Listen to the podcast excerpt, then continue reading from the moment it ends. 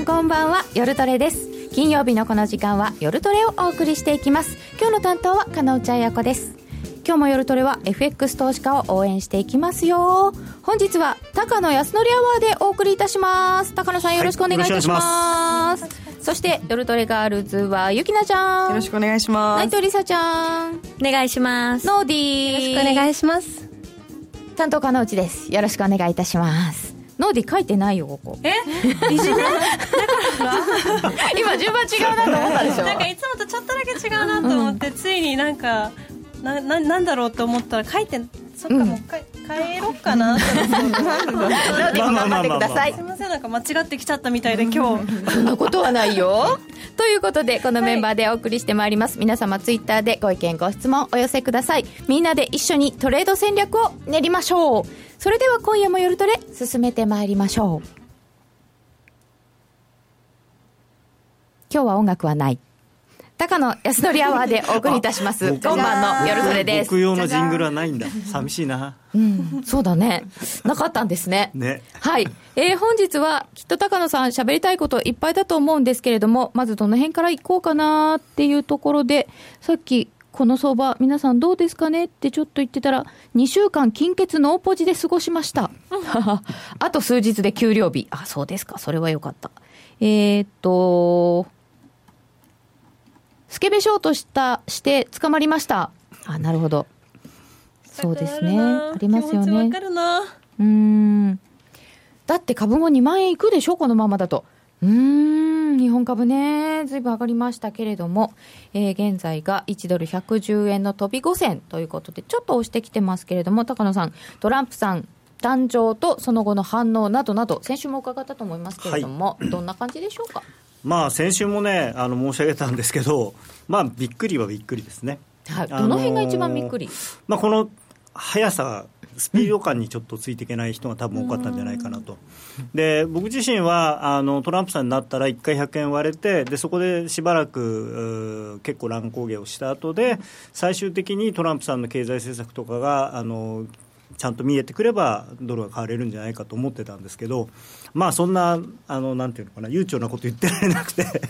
一気に織り込んじゃったっていう、うん、まあ、正直あの売られたの東京時間だけですからね。ニューヨークダウンも東京時間でーンって売られてストップベースまで行ったけど結局現物空いたらもういきなりプラスだったんで、うん、まあ日本やっぱりまあ、僕も含めて日本人はやっぱセンスないなってえだってアメリカの先物売ってたの日本人じゃありませんでしょ？いやまあ分かんないですけどね。ええー、いやなんかねちょっとすごすぎるなっていう。すごすぎました。すごすぎる。まあっていうかまあこのちょっと資料の、ね、写真を見ていただくとあれなんですけど、はい、やっぱこのおじさんがすごいんだなっていうことなんですよね、このおじさんがすごい。結論としてはこの真ん中でこうやってやってる。まあ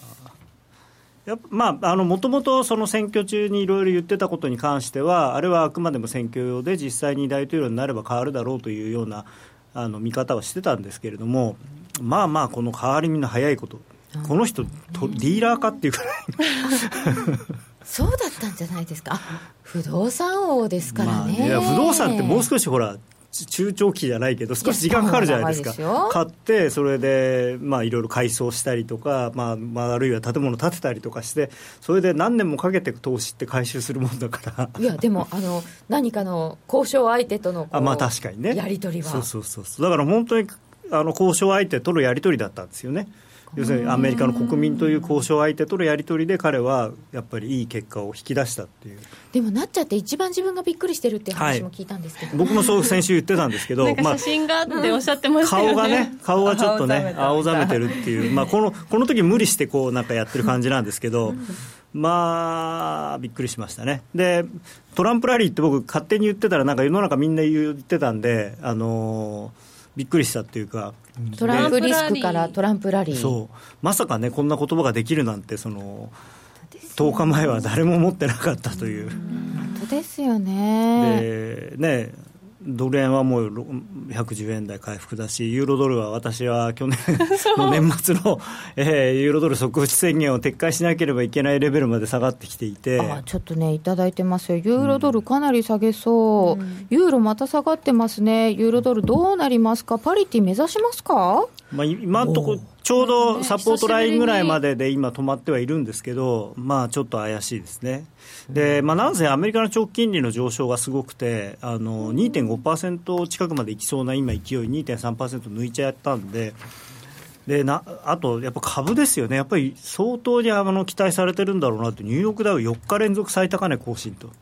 まあ昨日はね、ちょっとあのリングインが入ったりしてましたけど、あいただいてる。ダウの強さに非常にびっくりですね、うん、金利上がってダウまで上がるなんて、そうですよ。まあ、あの債券からあの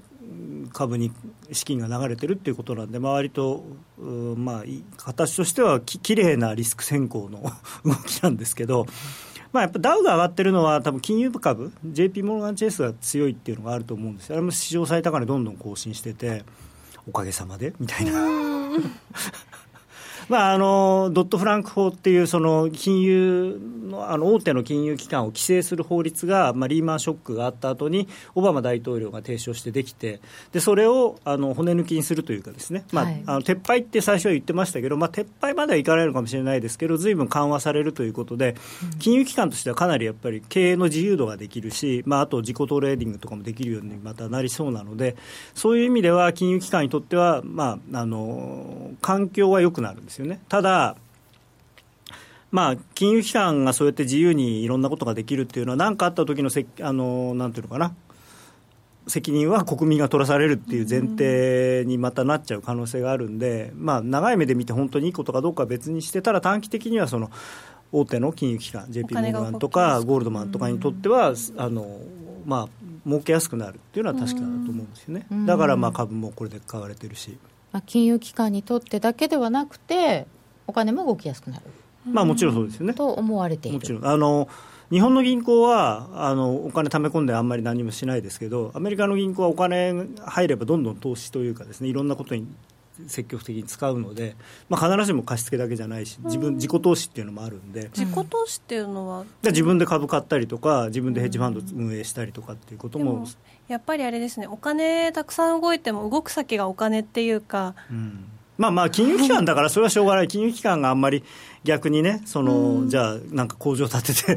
あの、まあ、なんか。でも貸し出しが増えるといいんですけどね、そういうところにね。まあ、そこがね、難しいのが、その直接貸すのと、まあ、あとヘッジファンドとかを通じて貸すっていうやり方も当然あるので。はい。うん。ってなるとやっぱり中期的に見たら結構その期待してる人もいるけどまあ、その辺はね、あのその経済の、まあ、先行きどうなるかっていうのは、うん、やっぱりその、それぞれの企業の経営者の一つ一つの会社の経営者にやっぱり委ねられてる部分は大きいので必ずしもあの何十年前みたいにお金さえあればあの勝手にどんどん経済成長するっていう時代では多分もうないんで。あの難しいところはありますね、ただ今までやっぱりぐっとこう手縛られてた金融機関がパッてこうなるんで、その意味ではプラスだとは思います、だから、まあ、ダウが上がってるのはよくわかるし。一時的なんですかねこれうんまあ、だこれが持続性があるかどうかっていうのは、本当に来年就任した後のトランプさんがどういう政策を打ち出トランプというか共和党がどういう政策を打ち出してきて、それをどういうふうに実行するかっていうことにかかってきて、今はその方向性に対してみんな歓迎してる,、してるっていう感じ、期待というか歓迎をしてるという状態なんですね。で一応ちょっと簡単に表でまとめたんですけど、はい、あのーまあ、選挙の当日のニューヨークの引けと、えー、その次の東京時間の安値。から今日の3時ニュあの日経の引けの時間でどれだけ動いたかと、うん、すごいですね、日経が一番、まあまあ、アメリカの長期金利はもちろん36%上がってるんで、めちゃめちゃなんですけど、まあ、1.7%から2.3%ですからね、0.6%も上がってますから。で日経平均も10%以上上がってるんですよ、その安値から見たら。ああそうですね、うん、ブレグジットの時どのぐらいでしたかね。ブレグジットの時どのぐらいでしたかね、うん、まあ、だからしかもこれだけの短期間ですからね。わずか10日弱でこんだけ動いてるっていうんでまあドル円も9%で、まあ、ユーロドル6%すごいですねまあ、あの東京時間を抜いて考えるとあの、ここに書いてあるみたいに、ニューヨークダウでいうと3%だし、日経でいうと4%だし、うん、えー、ドル円でいうと5%なんですけどね、うん、東京時間に1回、すごい思いっきりこう、ぎゅってこう、なんていうのかな。あの弓を振り絞ったみたいな。弓を引いてそれでビュンってやったからすごく飛んでるっていう。相当これを見る限りは、まあ、もちろんそのいろんな背景とかはあるんですけれども、やっぱりそのトランプさんが勝つ可能性があるかもしれないっていうふうに、実はみんな思ってたのかなと、それでかなりヘッジのポジションが多分できてたんだと思うんですよね、それに対して。だからトランプさんが実際に、まあ、なってしまって、そのなってしまってっていうか、まあ、なったんだけど。当当時の考え方、えー、11月の7日の時点に戻って考えると、明日もしトランプさん勝ったら、株も下がる、為替も下がる、これは大変だと。でやっぱりノーガードでそれを迎えるのは嫌だっていうんでオプションなりなんなりでそれをプロテクトするようなポジションが多分できていて、でまあ実際にトランプさん勝っちゃった。でマーケット見たらえ？下がんない？上がってる？ああやばいやばいじゃあそのそんな変なヘッジのポジションになって、ま、もうやめないといけないって言ってわーっと巻き戻しが多分出たんだと思うんですよね、まあ、東京時間はさらに売ったっていうのはあるかもしれない、ね、そうそう。あやっぱりそうか、やっぱりトランプさんなのかっていうんで、そのまあ、株にしろドル円にしろ売って、さらにそのポジションが増えちゃってたのを、まあ、ずっとこう巻き戻し。でさっきみたいにまあ期待で一旦は戻るかもしれないけどでもやっぱり最後は下がるんじゃないのみたいなことで、うん、それをこう我慢して我慢して、うん、でもあやっぱり無理だ無理だ無理だって、ね後からこう逆回転聞いちゃってるっていうか。本当無理だ無理だ無理だっていう流れでしたよね。でね個人投資家さんのポジション見ててもどっちかっていうとやっぱり売りから入ってる人が多いんですね、であのもちろんあの101円台とかで買ってる人もいたんですけれども、まあ、買っても例えばそのその日の朝のぐらい103円台とか戻ってみんな大体リグっちゃう、でリグっちゃった後に今度値頃感で105円とかからやっぱ売りで入っちゃうんですね。でその下がった時に買えてなかった人が何がするかっていうと最初はおわなんだなんだなんだって見ててで上がってったとこで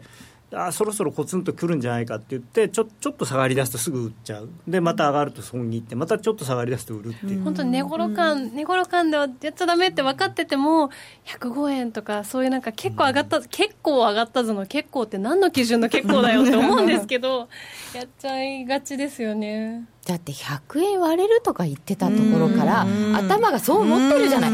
5円って。でなんか寝て起きると1円動いてるし、うん私はなんかあのチャートでなんかフィボナッチ、うん、あの時ひあの引いててで36点えっと8か。36.8?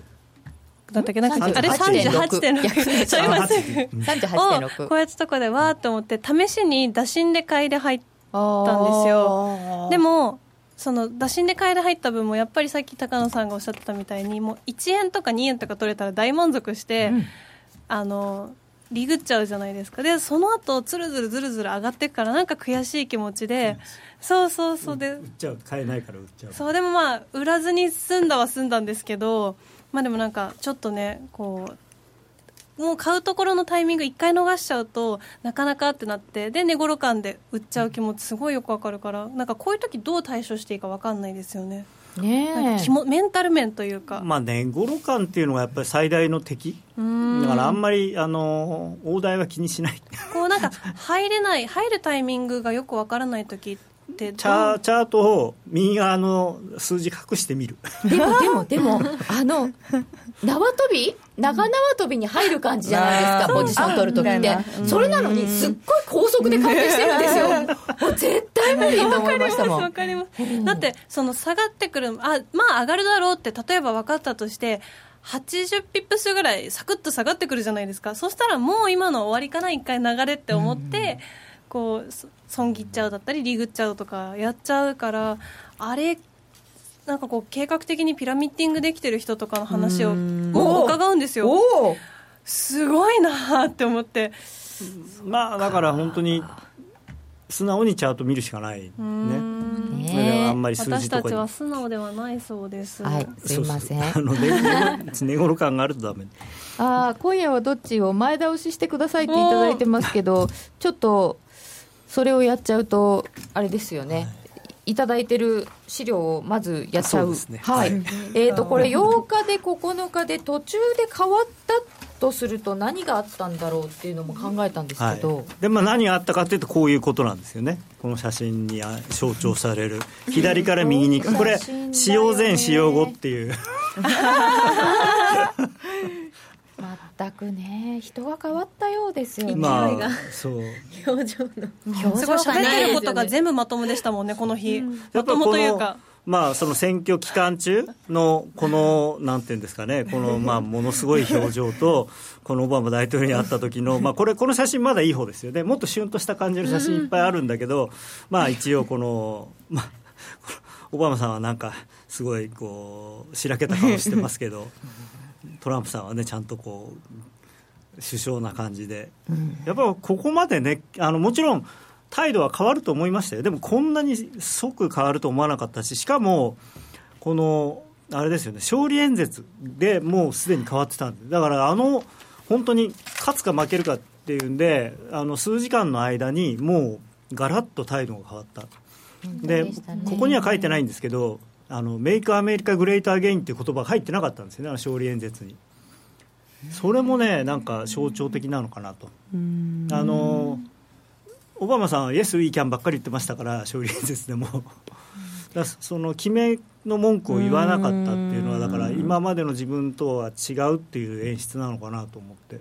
まあ、スピーチライターがいたんでしょうけれども、非常にうまい演説で、ね。うん、でもなんかね、分かんないんですけど、そのある説によると、スピーチライターの人も、要するにあの数時間前に書き直しを言われたんじゃないかと、実際に勝つぞってなった時に、そのメイクアメリカグレートアゲンっていうその言葉を使わないっていう。普通だったらそれをキーワードにずっとやってきたわけだから、そこそれをその路線を踏襲するはずなのにわざとそれを使わないっていうのは多分本人トランプさん本人の判断だったんじゃないかっていうそれは今までとは僕違いますっていう宣言なんですか？でも彼のそのメイクアメリカグレートアゲインにかけて投票した人たちはどうなるんですか、まあ、そこはあの我が麻生副総理兼財務大臣もですねあの兼金融庁長官もおっしゃってますけど、まあ、選挙中に言ったことなんてな守る必要はないんだよって。太郎さん あれもすごい失言、暴言だと思うんですけど、問題になってないのが不思議だなっていう、まあ、今、総理じゃないですからね、そういうことですかね。でも、副総理って、そうですね、まあ、それでその、この勝利演説の中いくつかにいくつかポイントがあって、とにかく最初に、すべてのアメリカ人の大統領になります、一致団結して偉大な国にしましょうそのまあ、ここにめあのそのキーワードに近い言葉が入ってるんですけど、その差別的な発言を一切まあしなかったわけですよね。はい、ででその次に何を言ったかというと、このインフラ投資の話をいきなり出してきたわけですよ、うん、あのインフラを立て直します、大勢の人たちを雇用します、だからここはもう、あのやっぱり経済最優先。でしかもそのインフラ投資拡大、財政、えー、をもっと出しますよっていうのを最初に言ったで、これで株なんかはやっぱり買われたんだと思うんですよね。やっぱりそうかと、それはまあここで言ったら、まあ他のことはいろいろこう、例えば何でしたっけ、メキシコの壁はあのフェンスでいいとか言ったり、いろいろ、あと日本の核の話も、そんなこと言ったっけって言ってるぐらいなんですけど、これに関してはちゃんと言ったと、だからやってくれると、これはやっぱりすごく大事なことだったと思うんですよね。であとその、外交に関しても、すべての人、国に公正に対応しますと来ちゃったもんだから、まあすごいなっていう。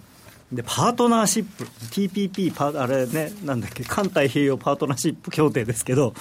パートナーシップなんて単語まで出してきちゃって効率主義をそのもう完全に、うん、いやそんなことを僕は言ってませんよ的な。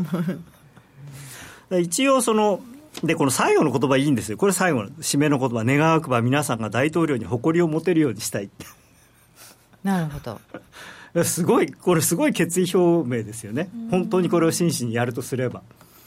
まあ、今、残念ながらそういう状況になってなくてあの全全米各地でいろんなデモとかね起きてますけどね。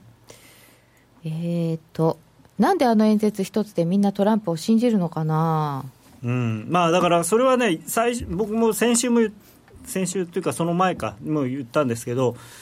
まあ、あくまでもやっぱり選挙中の言葉っていうのは選挙用だろうと。で実際に大統領になればあの彼その成功したビジネスマンとしての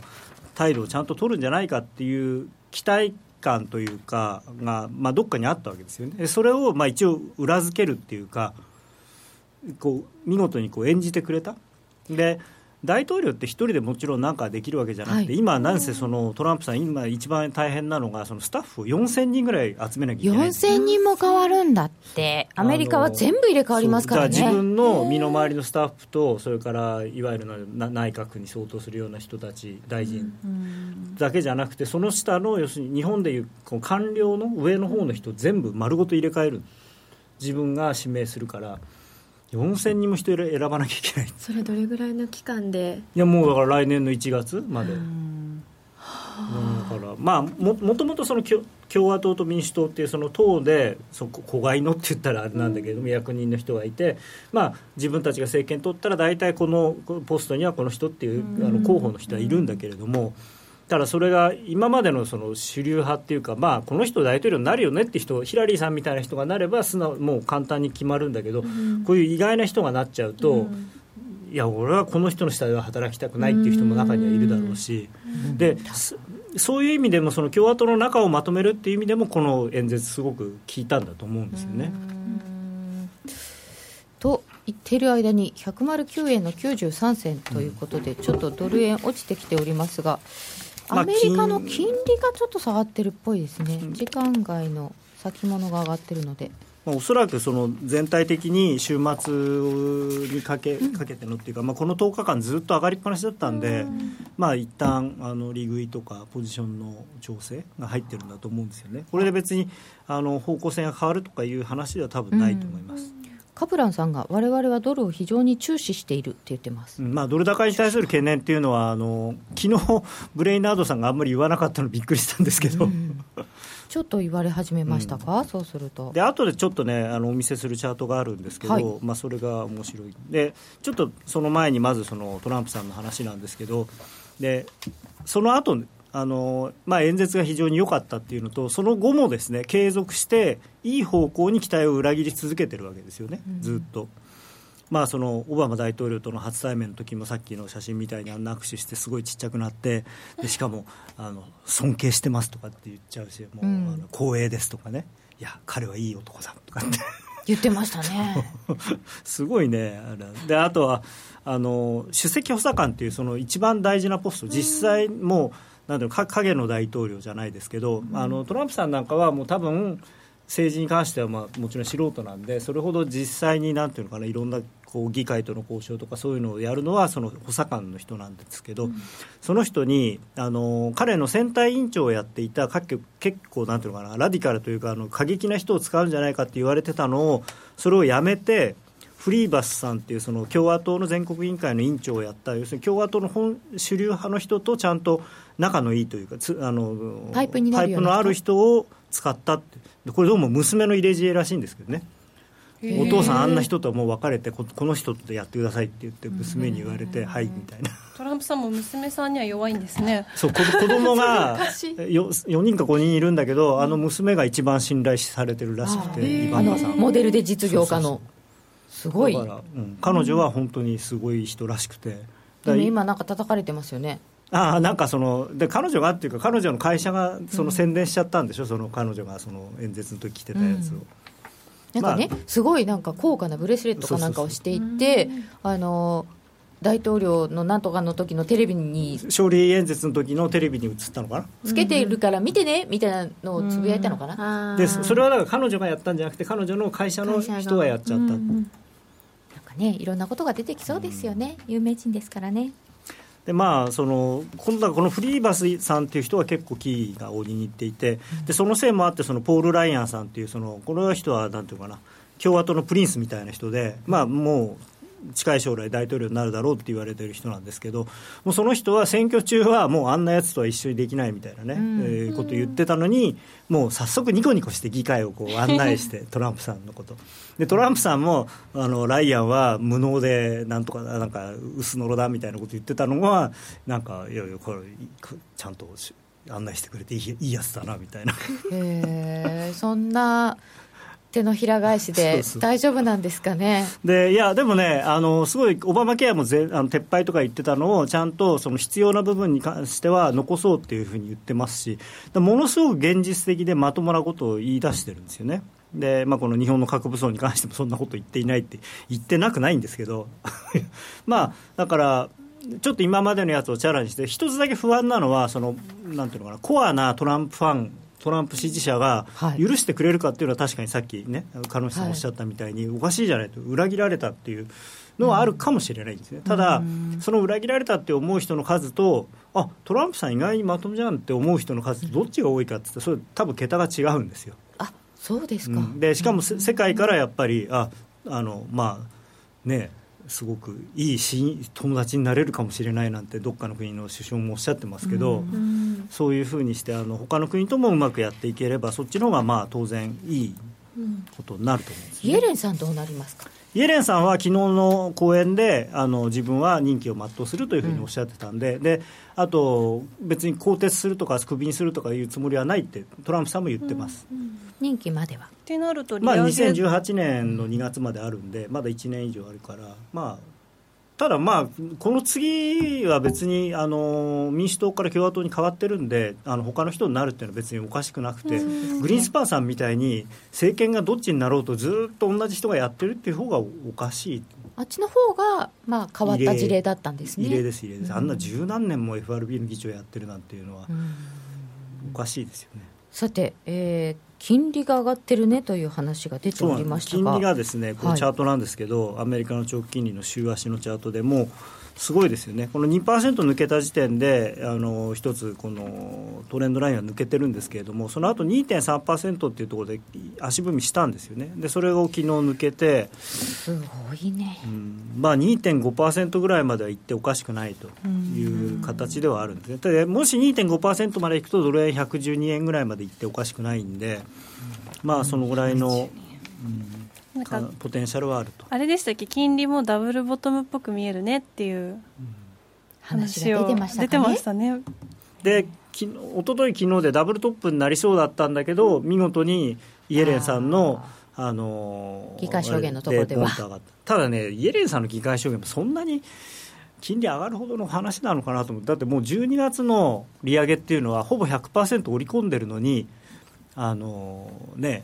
ああそうか、さらに上を行くっていうことは。まあ、ちょっとね、でまだ結局、来年もその緩やかなあの金利の引き締めっていうふうに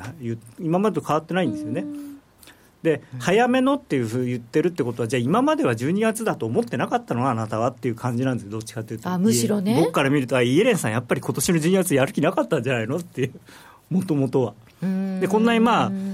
環境が良くなっちゃったんで、まあ、やれるっていうことなのかなと。まあ、ただ、為替っていう意味では環境よくないんですけどね。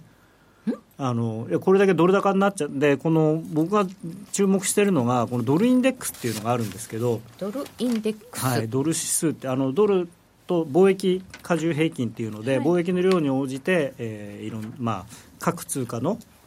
ユーロが多いですよね。ユーロが半分ぐらいあるんですけど、うん、まあ、あとメキシコペソとかそういうのが多い。ペソとかまで入ってるわけですよ入ってますあのメキシコペソですよね。まあまあ主要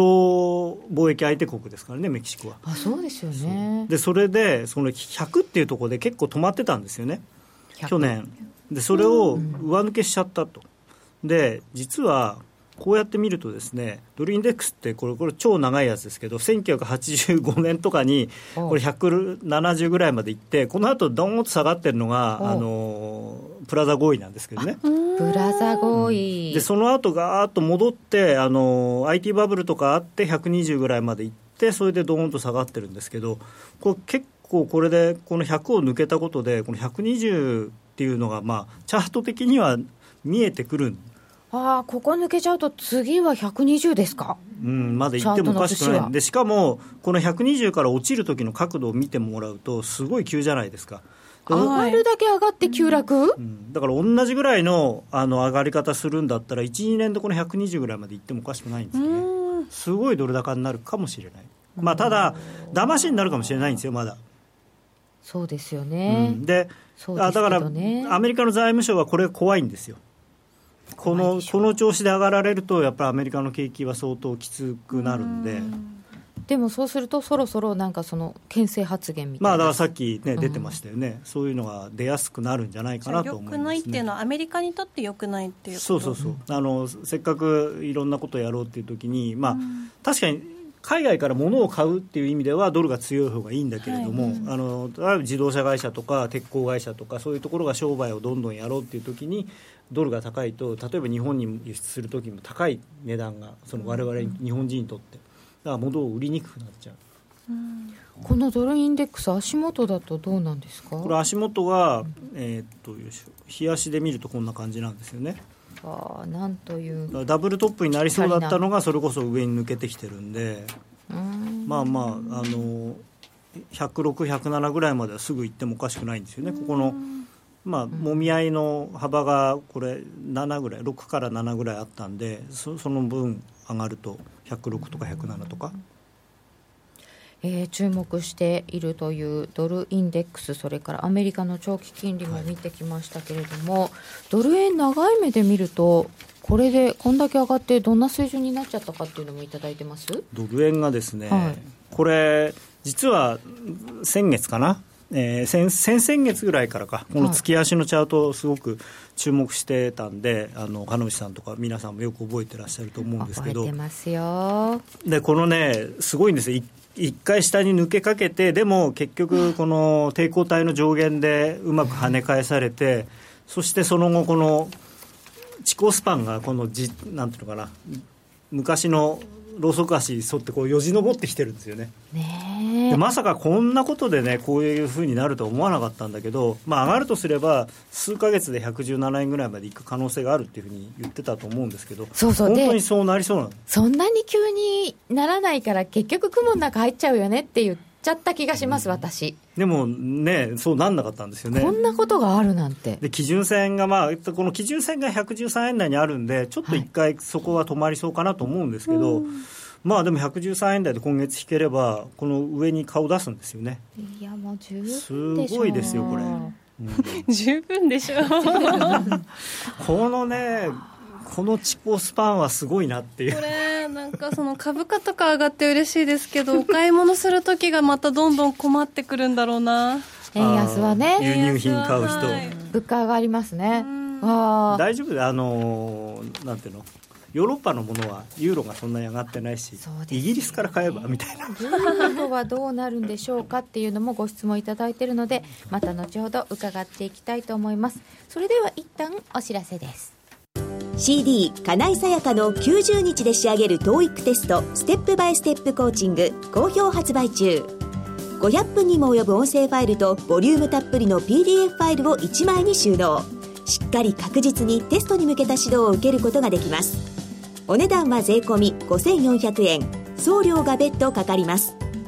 お申し込みお問い合わせはパソコンスマートフォンからラジオ日経ネットショップサウンロードまでどうぞ。ラジオ日経ポッドキャスト。過去に放送した番組の一部やポッドキャスト限定の番組を iPod などの MP3 プレイヤーでいつでもどこでもお聞きいただけます。詳しくはラジオ日経ホームページの右上にあるポッドキャストのアイコンからアクセス。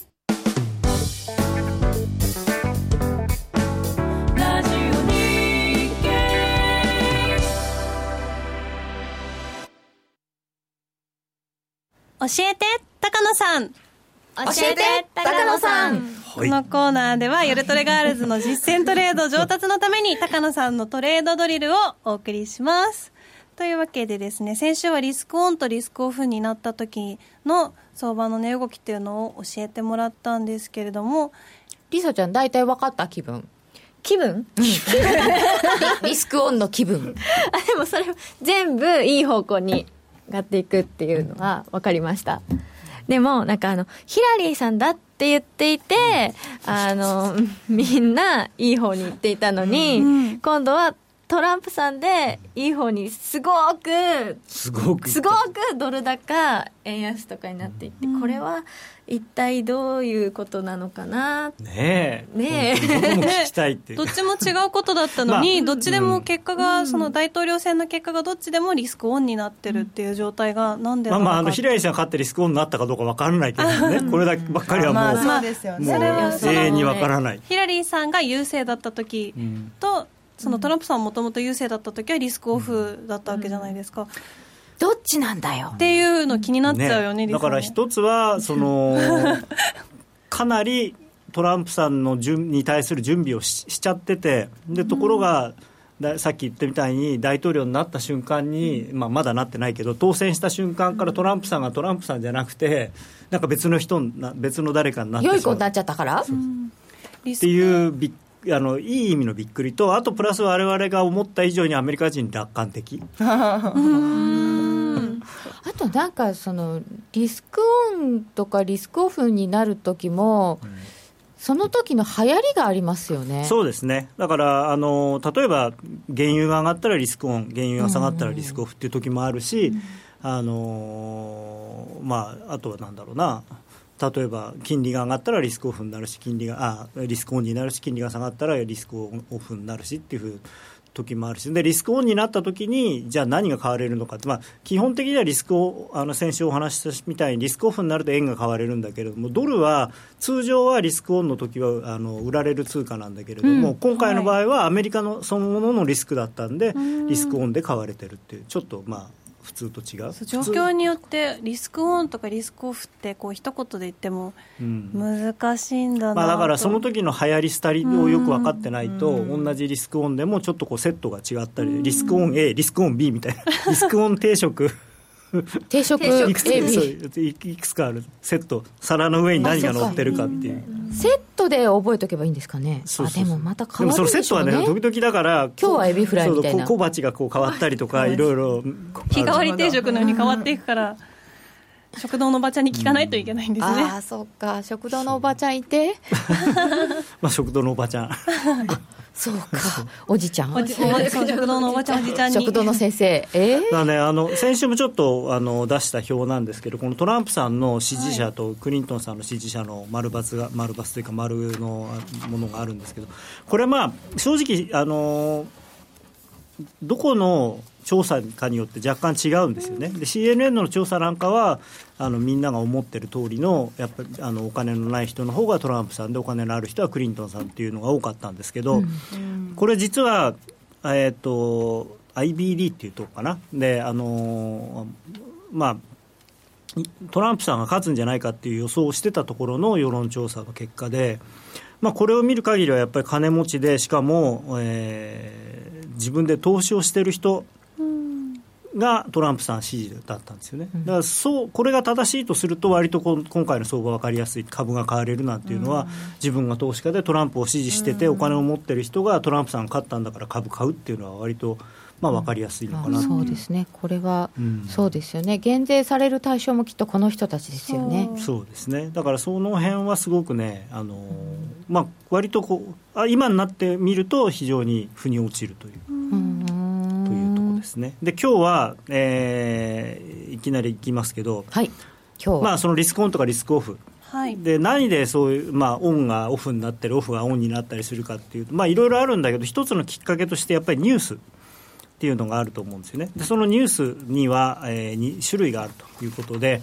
よくねあの記事なんかで織り込み済みっていう言葉を聞くと思う。んですこれがね便利な言葉でございましてね、うん、織り込み済み今ユキナが首を横に振っています。あんまり知らない、うん、あの日経新聞とかロイターとかブルームバーグ記事を見ると織り込み済みっていうのはよく出てくるんだけれども、えー、ニュースっていうのは2通りあります、うんはい、一つはニュースが出ることがあらかじめ分かっているもので経済指標の発表。例えば雇用統計は、えー、何月何日の金曜日の9時半に出ますよっていうのは前前から分かってる。それから、えー、今日はイエレンさんの発言が何時からあります。これも分かってる、それから、えー、11月の8日にはアメリカの大統領選挙があります。これも元から分かってる。でそういう予定が分かっているものが一つ。でもう一つは突発的なニュース。これは本当の意味のニュース。あの突然なんか要人発言が出たりとかまあ、あとは戦争、紛争、それから事件、事故、うん、まあ、このあたりはあの突発的なニュース。で、この2種類大きく分けてニュースっていうのがあるんですけど、でそのうちのですね、えー、1番の方の、えー、ニュース、これをが織り込まれやすい。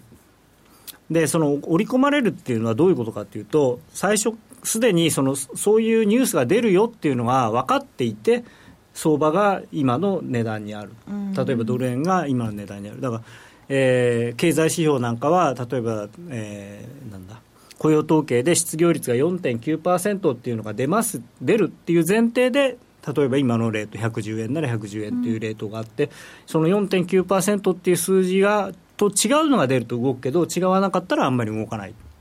うん、そそれをそれが織り込むっていうこと。すでにその材料がもうまだ出てないにもかかわらず出たものとしてもう相場がそれ動いてる、こうなるつもりでいるからこうなったらこの値段。だから今はこの値段ってこと。が織り込み済み。雇用統計の時ね私たちもあの10分後を予想したりしますもんね、はい。だから横ばいっていうのは予想通りの数字が出れば横ばい、だから選挙なんかでもまあ、ある意味、この間でいうと、そのクリントンさんが勝つっていうのをずいぶん織り込んでたと、みんなは思っていた。であのー、その結果、何が起こるかというと、経済指標は、その事前の予想っていうのが、もうすでに織り込まれてるんで、絶対的にその数字がいいのか悪いのかが大事なんじゃなくて、予想よりもいいか悪いか、うん、なんかだからね、分かりやすく言うと、えーすごく勉強のできる子供とあんまりできない子供がいてこの子はいつも80点取ってきます。でこの子はいつも30点です、でその80点の子が50点取ってくると親としては織り込み済みのものよりも悪い数字が出ちゃったんでがっかりする、ところが30点の子が50点取ってくるとわあどうしたの？頑張ったね今日はって。それがだから織り込み済み、でそう経済指標はそういう感じのもので、どんなにいい数字が出ても、それを予想通りのものであったら、あんまり価値が価値がないっていうか、うん、その相場は動かない。誰が予想してるんですか、まあ、まあ各社のエコノミストと呼ばれる人たちが予想をしてそれをずっと集めてでその平均値を出したり、まあ、中心値を出したり。ですよねなんかいつも予想はいくつって聞いてはいはいこれが予想ねってこれよりいいか悪いかだけを判断してるんですけど、うんそれはあのね、あのブルームバーグとかロイターとかを見ると、そのどこの人はないくつって出てるけど、まあ、そういうのはねあの、あんまりそういう絶対的な数字の時は僕、中身まで見ないんだけれども、あの金利の予想なんかだと面白いことが時々あって例えばオーストラリアの金利が利下げしますっていう予想なんだけど、はい、よくよく見るとオーストラリアの銀行全部据え置きでアメリカの銀行がみんな利下げの予想してたりしてそうしたらこれはやっぱりオーストラリアの地元の人が言ってる方が正しいんじゃね？と思うと意外とそっちが正しかったりすることがある。意外とっていうか実際に。じゃあその織り込み済みってなってる中でも中身まで確認してみると意外とこう何かが起こってるかもしれない、まあ、ただねそれはどうなんだろうな。普通のやつで見れるのかな。あなるほど、うん、あそうです、ね、一個一個さ、まあ、見ていけばもしかしたら分かるかもしれないけど、うん、なんか予想の幅がすごく広いのがあって、うん、予想の中央値はいくつですとか言われるんですけど、バランバランのやつの時って何を誰がどう織り込んだのかわからないです、まあ、そこの場合は例えばそのじゃあ有力な例えばヨーロッパの数字だったらドイツバンクの人はどういう予想してるとか、うん、そういうの見るぐらいしかないかな。近いところの人がいいんですかね。僕はそう思ってます。やっぱ地元の人の言うことの方が。そうですね。そうですよね、うん、特にねニュージーランドの数字の予想なんかでそれはゴールドマン・サックスが言ってるよりもあの ABN の言ってる方が正しいだろうっていう普通に。ということはこれを私たちが生かすとすると、まああのー、どういうものが織り込まれているのかっていうことをちゃんと確認する、例えば数字だったらどういう予想、あるいは発言にしても、タカ派の人がタカ派的な発言をしてもあんまり聞かないけど、ハト派の人がタカ派的なことだから、これまですごく、あのなんていうのかな、優しいことを言ってた人が急に強気なことを言い出すと、それはやっぱりマーケット動くし、だからイエレンさんは、いやいや、金利なんて、まだまだもうちょっと様子見ないとって言ってたのが、いや、次ぐらいどうかなっていうだけですごくわってなるんだけど、もともともう今すぐ上げなきゃいけないって言ってる人が、やっぱり上げなきゃいけないって言って、あそうそう、はいはいはいって。直ちに対処しなければって言ってる人が、また直ちに対処しなければって言っても変わんないみたいな。そうそうそうあのだからその辺はその前のその人の、発言を見るとかっていうことをやるっていうのは大事ですと。オセアニア勢の予想はゼロが一桁変わったりしますし、本当にね、あの結構予想当たらないですよね、まあまあ、特にねあの、オーストラリアの雇用統計とかって、元がすごいちっちゃいんで、何千人プラスとかな、それだから。あれ、予想意味あるのかなって、ちょっとすみません、申し訳ありませんが、思ってしまいます。それはオーストラリアの銀行のエコノミストにかわいそう。でも、織り込み済みのものに関しては、内容が過去のものよりもいい、悪いとかっていう。うんまあ、あと織り込まれてないニュースっていうのはもう素直に反応して、はい、絶対的に悪いものには悪く出るし、いいものにはよく反応するし、うん、今回のトランプさんの変説っていうのが、どこまで織り込まれてたのかっていうと、やっぱりあんまり織り込まれてなかったからこそ、これだけ聞いたんだと思ういや、あの変貌ぶりは織り込まないでしょう。あれ、生き物が違うよね。まあ顔がね、違うし、もう、あの喋り方もすごい、なんていうの、こういう感じだったのが、ちゃんと喋ってるから。こういう感じだったのが。いやあの写真ですよ、さっきあのね、高野さんが見せてくれた。0点のトランプさんが100点取っちゃった的な。本当いや、0点じゃないでしょ。マイナス50点ぐらいだイメージ的にね、そういうあんまり良くないイメージがあったのに、意外と大丈夫かもって思ったら、もともといい人よりはちょっとなんかこう、そうそう、だから変わっちゃうんですね。織り込まれていた期待値が低す、もうすごく低かったんで、すごく。そこまでがトランプさんの戦略だったら怖いですね。そうですね。どれが本当のトランプさんか。それ戦略だったりしてね、出発点を低くしておくと、だって、最初から80点だったら100点取んなきゃいけないけど、最初0点だったらね、50点でも、すごい。ね。いやでもね、結構そうかもしれないですよ、本当に。で、あとあの、お嬢さんがね、ずいぶん点数稼いでるみたいですからね。そうですか。うん、噂で買って、セルザファクト。そう、よくありますよね。えー、さて、それではここでお知らせです。約定力で選ぶなら FX プライム by GMO。レートが大きく滑って負けてしまった、システムダウンで決済できずに損した、などのご経験がある方は、ぜひ FX プライム by GMO のご利用をご検討ください。FX プライム by GMO なら、多くの勝ち組トレーダーが認める約定力と落ちないサーバで、安心してお取引いただけます。現在ホームページでは、勝ち組トレーダーへのインタビュー記事を公開中。億を稼ぐサラリーマンや3億円稼いだ20代トレーダーに自身のトレードの極意を語っていただいています。今すぐ真面目に FX で検索を。株式会社 FX プライムバイ GMO は関東財務局長、金賞第259号の金融商品取引業者です。当社で取り扱う商品は価格の変動等により投資額以上の損失が発生することがあります。取引開始にあたっては、契約締結前交付書面を熟読、ご理解いただいた上で、ご自身の判断にてお願いいたします。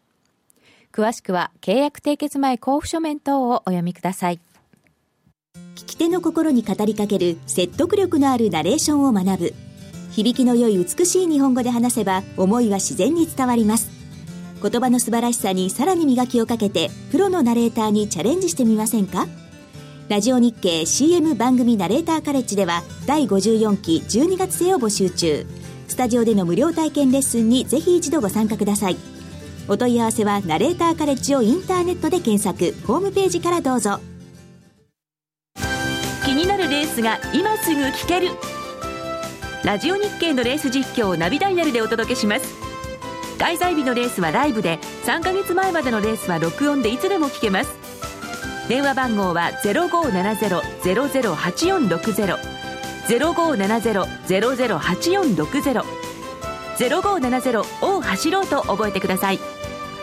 情報量無料かかるのは通話料のみ。ガイダンスに従ってご利用ください。夜トレ高野康則の今夜はどっち？このコーナーは真面目に FX、FX プライム by GMO の提供でお送りいたします。ここからは FX 取引を真面目に、そしてもっと楽しむためのコーナーです。改めましてよろしくお願いいたします。よろしくお願いします。今夜はどっちと言っていますが、まあ来週はどっちぐらいな感じでお送りしております。はい。今夜はなかなか難しいですよね。来週ね、あんまりピンとくるものがないんですよね。まあまあ、耐久財受注とか、ミシガンとかあるんです、あることはあるんですけど、まあ、議事録ぐらいかな、みたいな。議事録もね、どうなんですか、うん、今回についてただね、うん、これ、選挙前の FOMC ですからね、まただいぶムードが違いますよね。はい、であのー、まあ、いろんなその為替以外のことを考えると、12月の利上げっていうのは確かに非常にあってある、まあ、ありそうなんですけど、うん、ドル高がもし続いた場合に、果たして利上げするのかなっていう懸念はあるんですよね。でも、うん、このトランプさんの政策って、イリフレっぽい、インフレ、上げそうな政策じじゃないですか、うん。はい、それについてこう予防的な対処とかは？まあ、金利上がってきてますし。逆にインフレにするためには金利上げない方がいいわけですよね。インフレになった方がいい。まあまああのインフレにししたいっていう部分もあると思うんですよ、お金ばらまいて。あそうか、うん、日本もインフレにしたくてできなかった国なんで。日本はそうですよね。まあアメリカはね割と素直になるんじゃないかなと思いますけどね。インフレにしようとすればっていうことですか、うん、インフレ的な政策を取れば。もともと財政支出の拡大とかっていうのはインフレ的な政策なんでまあ、あと減税も。だからほっといても金利は多分上がるんだとは思うんですけどなんかまあでもそれにドル高が加わっちゃうとやりにくくなるんでなるべくドル上がらないようにしたいなっていうのは多分あとまあそれこそブレイナードさんなんかもいるんで。ドルを上げずに金利は、まあ、インフレは上がるんだけど金利は上がらないみたいな。それどうなんですか？なんかどこかの国の政策をちょっと彷彿とさせるような。あいやあとねだから財政赤字なんかもすごく今から心配してる人いるんですけどまあ日本化するんですよだから世界が。アメリカもやっぱ財政赤字まだまだ日本に比べたら対 GDP 比で半分だよみたいな。日本先頭走ってましたか？そう日本先頭走ってるんです。みんな日本の真似するそうそそれまあ低成長なんとかとかね言われてますけどね。もともと人口が減るっていうことが日本が最初になって、うん、で今度まあ中国も含めて世界中がそれにまあ今のままだと追随するわけじゃないですか流れ的には。まあ、あのインドとどこだ？インドネシア以外の国は大体人口がもうピークを迎えるのが見えてるんで、世界的に、はい、そうするとその後他にそんなにまあ、あのなものがない。そうですね、ポンドガール的には イギリスの GDP もありますけどね、まあ、改定値なんで、あんまり。で、問題なのがですね、もう、この日にち、11月の25日もうだから感謝祭とかそういう日にちになってくるわけですよ、そろそろ。もう。24日からですかね、はい、だからもうそうなるともう普通アメリカはお休みなんですよね。ほぼ。そっかもう12月入ったら皆さん。というか感謝祭からクリスマスまでの1か月っていうのがアメリカ人にとってはホリデーシーズンなんで。ホなんですね。もうあの家族と過ごす。今なんか後ろにコカ・コーラの CM が見えた気がする。なんか赤字にこう雪のマークがパパパパってあって。ね、感謝祭ってあのターキー食べるんでしたっけ？そうですね。だからまあ家族で集まってそのいろんなことやるっていう。なんかニューイヤーよりもクリスマスの方がビッグイベントって、じゃあもうそろそろもう休みたい気分で、トランプさんの前後でわーって下がったり上がったりして稼いだよっていう短期筋の方々はもう休む。閉じて、うん、休むでしょうね、であとあの、毎年言ってるような気がするんですけど、あの多分アメリカの、多分っていうかあの、アメリカの多くの金融機関って、11月末で1回締めて、ボーナスの金額がそこで決まるんですよ。で、12月は儲かってもボーナス増えないけど、やられると減るんで。12月やんない。しない。やんない。ってことはこの急激にそのあだから今、利食いが入ってるっていうのも多分あると思う、うん、ポジションは割と、まあ、減らす方向。してる、あの拮抗してるんですか、ドル。いやいや、まだだから最後の、なんていうか、最後に人稼ぎしようと思ってガーってやってる途中だから、ロングに割と傾き始めてますか、まあ、ロングになったり、ショートで切らされたりとか。あちょっと見た方がいいかもしれませんね、ねまたね、今週の利食いがこう思いっきり入ってくるとか。ただね、株がね SP も上がりだしたし、SP が最初にあの、S、日経じゃなくてニューヨークダウが上がっていったときに、SP がついてこなくて気持ち悪いみたいなことみんな言ってたのが、昨日あたりはずいぶん SP も上がってたし、昨日一昨日ぐらいか。だからまあまあ、アメリカはこうなんかこう最高値圏で年年越えになりそうなんで、来年は、まあ、もう一回それこそトランプラリーっていう感じになるのかなっていう、来年は。うん、あ年明けから年明けから、もしかしたらガンガンいくかもしれない。そうですよね、ニューヨークはね、うん、特にそれこそね、ニューイヤー、そんなに関係ないですからね、年末年始ぐらいから行っちゃうかもしれませんね。え、1月20日の就任めがけてって感じですか？まあ、就任がピークになるのか、そこからが本番になるのか、ちょっとまだ分かんないですけどね。だからまたその就任式の時の彼の態度であるとか、そのなんて立ち振る舞い、すごいですよね、だからその何を語るかじゃなくて、どう語るかの方が大事な大統領っていうのもどうなんだろう。顔つきとか、顔そうなんかあの血の気がいいとかね、血色が良くて、ちょっと青くなってたとか、アメリカの大統領選って昔から言いますよね、そのちゃんとお化粧してたから勝ったとか。そうだね。クリントンさんっていうかヒラリーさんが昨日かなんかあのは選挙以来初めて公の場に出てきて話をして、うん、その時の写真がひどいっつって話題になってるんですよね。もうね一気に10歳ぐらい老け込んじゃった感じで。疲れちゃったんです疲れたっていうかなんかやっぱり相当ショックだったんじゃないかさて時間も少なくなってまいりました、はい、ということで来週はそうすると注目ペアは？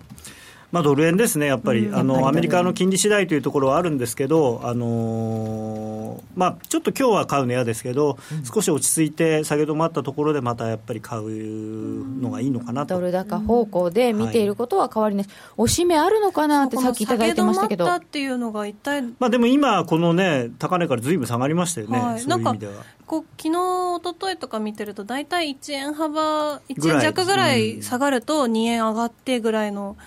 流れなんで、これぐらい下がると、このついそろそろちょうどね、1円ぐらい今日も下がったんで、高値から。FRB がピークになるかなと期待しています。海外勢がリグって出遅れた日本人がドル円買ってる姿が 目に見えるようだ。米株2万ドルつけるまでヘッジファンドが許さない。米債金利少し下げてきた。あ、今か。えー、11月いつくらいまでが多いんですかね。いやもうね儲かってる人は多分もうやらないと思いますね。今日このリグって。もうこの週末でってことですか？そうそうそう。もう来来週のターキー仕込みに入って。うん。さてそうするとこれでどの辺まで目指しますか？一応、まあ、113円台そのさっきの。月足の基準線ぐらいまでが一つのまあまあ、一つの目安かな。半値戻しもそんな112円とかぐらいです、ね、まあまあ基準線のあるところは半値ですから。あそっかそれそうだ。そう基準線ってすごいよね。すごい。こんな単純なものなのにだから人間って単純なんだなって思いますみたいな。半値ってやっぱ結構大事ですね。でこの週足のチャートもあるんですけどこれ見ると、えー、三役好転に、まあ、なるのはまだだいぶ先だけどあの転換線が基準線を上抜いてきてますし地高スパンも上抜き上抜いてきてるんで、まあ、もうちょっとあるのかなと、ただやっぱりこれも113円とかになってくると、えー、この抵抗体の中に入ってくるんで、うん、まあ、動きが鈍くなってもいいのかなっていう。ここで止められるとちょっと嫌ですか？嫌ってほどのことではないですね、まあ、とりあえずその去年の年末からのこの下げは一旦これで終わってるんで。うん、まあ、あの少しもみ合ってあの発射台作ってから上がる方がこのまま120円とかまではいかないでしょっていう簡単にユーロどうですか？ユーロはですねはい。これがですねちょっとギリギリのところなんであのもしこの線を割れたらですね、はい、えー、私一応すいませんと。はい、大転換宣言ちょっと否定されるかもしれない。そうですね、まあ、大転換というか、この去年の安値は切れないって言ってたんで、うん、まあ、そこは切れるまでは本当は、えー、謝らなくていいのかもしれないんですけど、このサポートライン、僕、切れると思ってなかったんで、というか、思ってないんで、まあ、切れたらちょっとすみませんというか、まあこう。う。ん、ユーロ。週足ですからね、でしかもユーロはあんまりあんまりいい材料ないんですよね、来年にかけてその、まあ、っていうか、今年まずイタリアの国民投票、ちょっと危なそうですし、ね、かなり世論調査でかなりね、10ポイントぐらい差ついたりしてますからね、ちょっとその辺についても、また伺っていきましょう、はい、1月以降のお話もありそうです。はい。高野康則の今夜はどっち？このコーナーは真面目に FX FX プライム by GMO の提供でお送りいたしましたえー、さて、えー、今日はなかなか皆さんのツイッターがご紹介できませんでしたがこの後ももしよろしければお付き合いください。来週の「夜トレ」もどうぞお楽しみに。それでは皆さんさようなら。さようなら。